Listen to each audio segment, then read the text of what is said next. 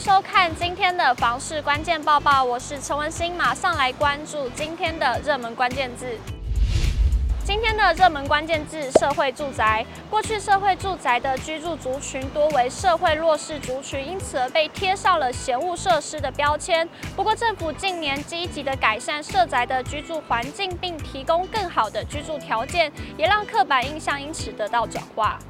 永庆房屋延展中心副理陈金平表示，社会住宅分有一般户和优先户。一般户所住人群多是以上班族或是小家庭为主，不全是弱势族群。也因政府大力推行社宅政策，加上新建社宅的地点都是临近捷运站或主要道路等交通便利，或是从化区内。而社宅也强调社区共享空间，可跟老社区建立起非常友善的关系，成为周遭居民的好处边。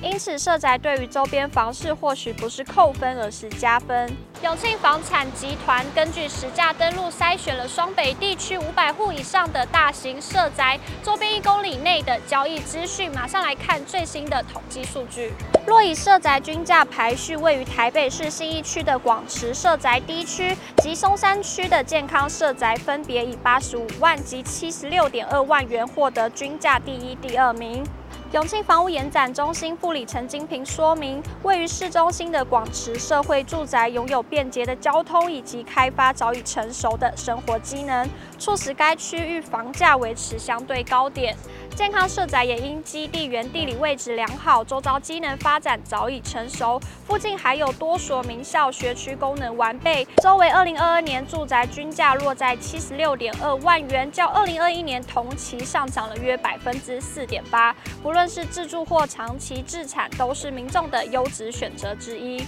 至于价格最亲民的，莫过于新北市三峡区的国光二期青年社会住宅。二零二二年周围均价为三十五点八万元，较二零二一年的涨幅高达百分之十四点一。陈金平分析，三峡区为新北市的蛋白区，而国光二期青年社宅位于民生街、国光街及国庆路旁，临近三峡老街商圈，离恩主公医院也仅约五分钟车程，并可经由一一零线道来往莺歌地区及桃园市。待三一线开通之后，未来周遭的区域将更加的便利，生活机能可谓是十分的完善。纵观双北大型社宅，新北市所设社宅周边年涨幅都有高达百分之七。陈金平分析，新北市社宅基地多建于重划区上或邻近的位置，像是央北社宅就建立在央北重划区之上，并且是全台居住人口最多的社宅，周边的环境较为清幽，但也离捷运十四张站不远。社宅本身也配有托育中心、便利商店等设施。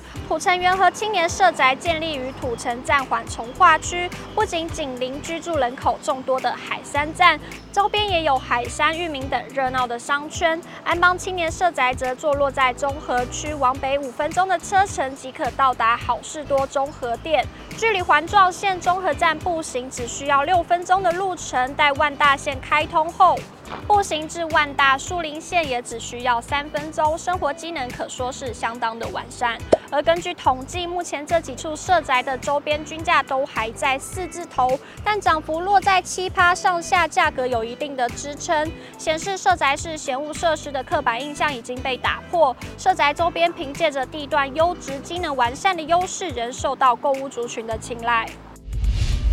今天的精选新闻，首先来看到买房是人生大事，不少人花了毕生积蓄，就是为了要成为有壳一族。不过日前就有人妻分享了自己买房的惨痛经验，过程中学到了不少，也传授了出价的秘诀，提醒大家别被当肥羊。一名网友在网络上发文表示，刚交屋时很开心，但没想到隔天就遇到了瓷砖膨拱的问题。但更让人无奈的是，搬完家后才从实价登录资讯发现，半年前楼下购买相同房型的邻居比自己买的价格还要便宜了二十万，而且对方的价格是包含冷气跟装潢家具等，等于是起码贵了五十万元。贴文曝光后，有不少过来人也纷纷安慰说：“我也是第一次不懂，听了房仲的话，后悔到现在。”议价是买房族必学的技能。知名作家、主持人吴淡如曾透露，出价前一定要多做功课，实价登录看低不看高，可以参考三年内的行情，并守住自己的底价，不随中介起价追价。接着来看到土地付账还有建物测量，将在五月一号开始调整收费。内政部于今年一月十三日修正土地付账费及建筑改良物测量费收费标准，并将在五月一号开始实施。新的收费标准将采以土地面积大小及以量计费为调整方向。依照民众申请测量土地面积大小，计收基本费及测量多少个界址点或分割线段数量计算施测费。最后来看到台南三股国小新建校舍的最新动态。七股区三股国小北栋新建校舍于二十日落成启用。南市府表示，三股国小创设于民国三十九年，至今已超过了七十载。历史相当悠久，市府为了落实校园的安全防护，提供师生安心学习的处所，特别办理北栋老旧校舍拆除重建，并透过建筑师的巧思设计及厂商的优质施工，打造环保、健康、省能、减费的校园建筑。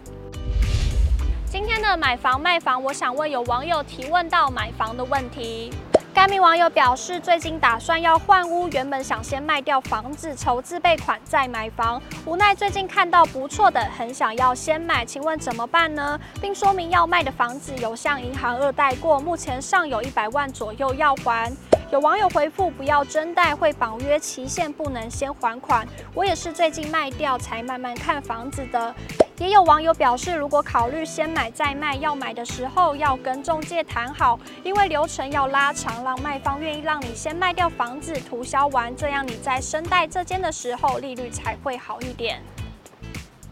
以上就是今天的报报内容。如果你喜欢今天的影片，请不要忘记按赞、订阅，还有分享，并且开启小铃铛。我们下次再见。